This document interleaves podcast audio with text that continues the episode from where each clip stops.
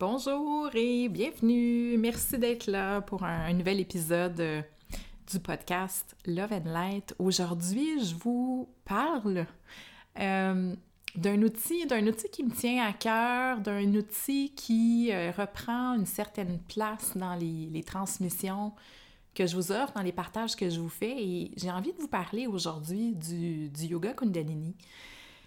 Je veux aussi vous mettre en, contexte par rapport euh, au retour, hein, d'une certaine manière, de, euh, de cet outil-là pour moi, vous mettre en contexte, vous expliquer un peu comment j'ai perçu, j'ai perçu dans l'énergie la, nécessité d'y revenir et comment aussi, ben, je vais vous, vous le partager dans une nouvelle, euh, une nouvelle modalité. Voilà.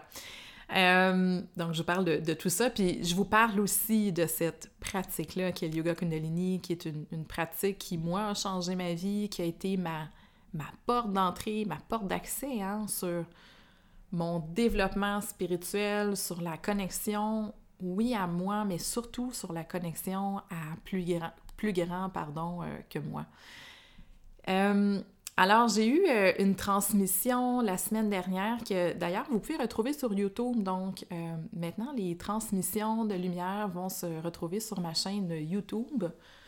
Donc, dans un grand euh, travail pour moi de, mettre de l'ordre puis d'apporter de la cohérence dans mes transmissions, bien, tout ça se retrouve maintenant sur YouTube. Hein. Le but étant, évidemment, d'aller chercher le plus grand nombre de personnes, de transmettre les messages au plus grand nombre.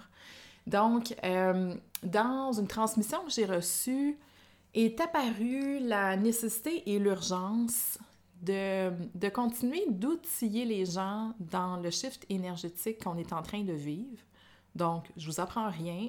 On est dans un, un grand changement d'air, un grand changement vibratoire hein, au, niveau, au niveau de la planète, mais tout ça amène, nous, les êtres humains, euh, à nous ajuster aussi. Donc, je dis souvent, comme pour donner une métaphore de ce qu'on est en train de vivre, donc, comme le taux vibratoire de la planète est en train de, shifter radicalement, on est vraiment entré dans la nouvelle ère, euh, c'est comme si présentement, on roule en Ferrari avec de l'essence ordinaire, puis ne sachant pas trop comment conduire une auto de luxe? C'est comme si on a conduit euh, une Toyota Tercel automatique toute notre vie, puis là, ben, on nous met dans les mains une Ferrari. Euh, et là, ben, on sait comme pas trop quoi faire avec. Puis c'est un peu ça qui. C'est un peu ça qui se passe au niveau énergétique. En entrant dans la nouvelle ère, on est appelé à connecter beaucoup plus à notre énergie, à connaître beaucoup plus. Qu'est-ce que c'est euh, l'énergie? Qu'est-ce que c'est la dimension énergétique pour soi, autour de soi? Et on est appelé à développer des outils pour parler le langage énergétique, mais surtout pour venir recalibrer notre énergie. Et ce qui se passe en ce moment, c'est exactement ce que mes, premiers profs de Kundalini nous, euh, expliquaient en 2008, c'est que le changement d'air amène euh, les êtres humains à vivre des épisodes très complexes euh, au niveau du stress, au niveau de la tension, au niveau de la gestion émotive, donc, ils peuvent amener toutes sortes d'états. Là, euh, Yogi Bajan disait que euh, dans la transition à l'ère du verso, il y a un tiers des personnes qui vont devenir folles, il y a un tiers qui va mourir et il y a un tiers qui va s'éveiller. Et c'est comme si c'est un peu ça qu'on est en train de vivre, dans le sens qu'il y a des gens qui, pour qui c'est très difficile en ce moment. Même moi, personnellement, tranche de vie, je suis une personne qui a jamais qui a très peu vécu d'anxiété, à part un épisode euh, au début de la vingtaine. Je suis pas une personne qui vit beaucoup d'anxiété dans la vie en général. Puis là, ben, ça m'arrive à certains moments de vraiment sentir l'anxiété qui monte en moi, qui est quelque chose que j'ai jamais réellement, comme je vous dis, vécu expérimenté. Mais je le sais que tout ça est... Euh, tout ça s'explique hein, par le, shift vibratoire, par la pression qui augmente autour de nous, euh, la pression collective, mais la pression interne aussi. Donc la pression interne, c'est quoi? C'est tout ce qui nous pousse finalement à, nous ouvrir à nous, puis à, renaître dans une, nouvelle identité, de renaître à notre nouvel humain d'une certaine manière. Et le fait qu'on ressente de plus en plus ces tensions-là, ces inconforts-là, nous ramène à l'importance d'avoir une pratique énergétique et d'avoir une hygiène énergétique. Et c'est dans cet esprit-là que euh, je ressens vraiment l'appel de, de continuer de partager les outils du yoga Kundalini qui, à la base, ont beaucoup été amenés en Occident pour permettre à l'humanité de faire la transition à la nouvelle ère, de faire la transition à l'ère du verso. Donc, c'est intéressant parce qu'en 2008, quand j'ai commencé le Kundalini, je me souviens très bien que nos profs nous parlaient de cette transition-là, de, de l'impact que ça allait avoir sur la société, sur les gens individuellement. Mais en 2008, c'est tellement pas quelque chose qu'on pouvait comprendre. On pouvait pas s'imaginer qu'est-ce qu'on vivrait un jour. Euh, on ne pouvait pas s'imaginer non plus l'état du monde tel que c'est actuellement. Puis là, bien, on est en plein dedans. Donc, connexion à l'énergie, discipline aussi dans notre pratique, euh, puis volonté de s'ouvrir hein, à, une, calibration énergétique, c'est des choses qui sont importantes, qui sont euh, primordiales, je vous dirais. Donc, les outils du Kundalini, ben, j'ai décidé de vous les partager sur YouTube. Donc, euh, je pars, je repars finalement ma chaîne YouTube avec, avec cette pratique vibratoire tellement puissante ce que je souhaite, c'est vous partager des outils qui sont simples, qui sont accessibles, euh, de le faire en français aussi. Il n'y a pas beaucoup d'offres en Kundalini dans la francophonie. Donc, si c'est quelque chose qui vous appelle, je vous invite vraiment à aller l'expérimenter. Je vous invite à, aller goûter à cette modalité-là qui est vraiment euh, très complète. C'est une pratique qui est très holistique, le Kundalini. Mais c'est aussi une pratique qui va vous permettre de venir calibrer votre champ énergétique.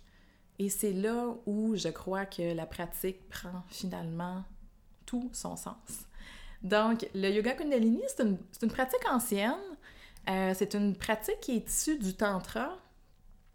Et c'est aussi, ça c'est intéressant, une pratique, on dit qu'elle était euh, employée beaucoup par les guerriers sikhs. Et on disait des guerriers sikhs que c'était des, des guerriers redoutables, euh, qui étaient imbattables aussi. Pourquoi?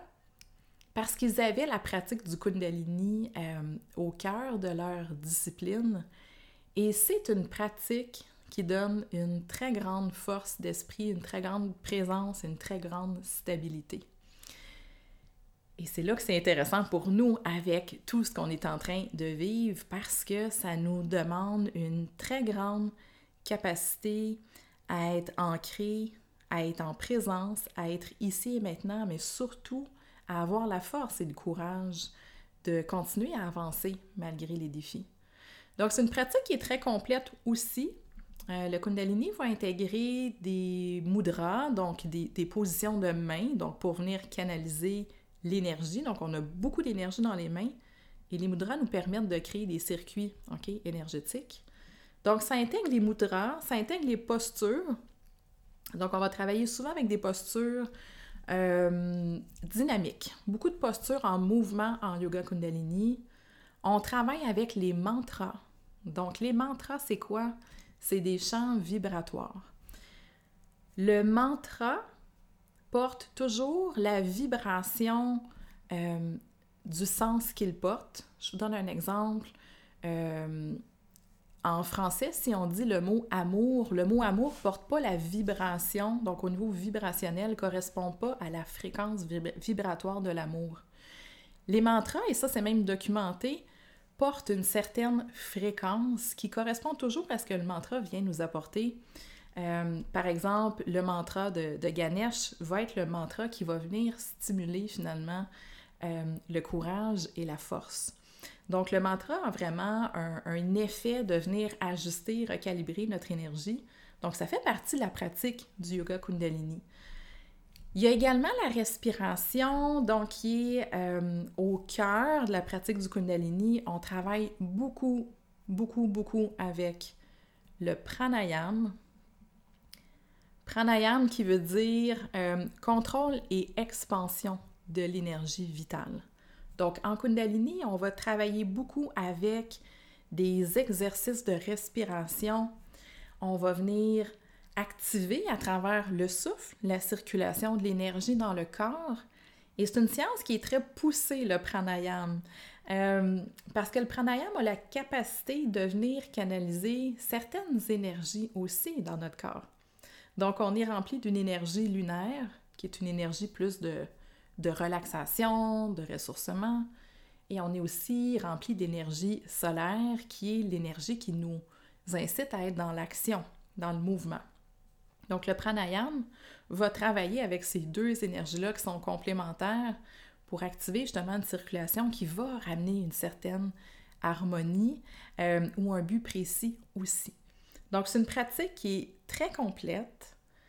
Dans la méditation Kundalini, euh, ce qui est intéressant, c'est que c'est très accessible. Donc, contrairement à certaines pratiques de yoga euh, plus longues, pour ceux qui ont déjà expérimenté, donc par rapport au Kriya, les kriyas sont beaucoup plus euh, demandants au niveau physique. Il faut parfois être prudent aussi au niveau de certains exercices, juste pour éviter d'avoir des blessures.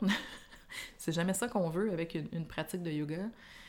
La méditation, je la trouve tellement accessible, tellement puissante, et surtout, c'est qu'on est en mesure d'amener euh, une pratique qui est très très courte dans notre quotidien avec un impact qui est très très grand. Et c'est là que je trouve ça intéressant et c'est là qu'on dit aussi que le Kundalini est comme la technologie pour l'ère moderne.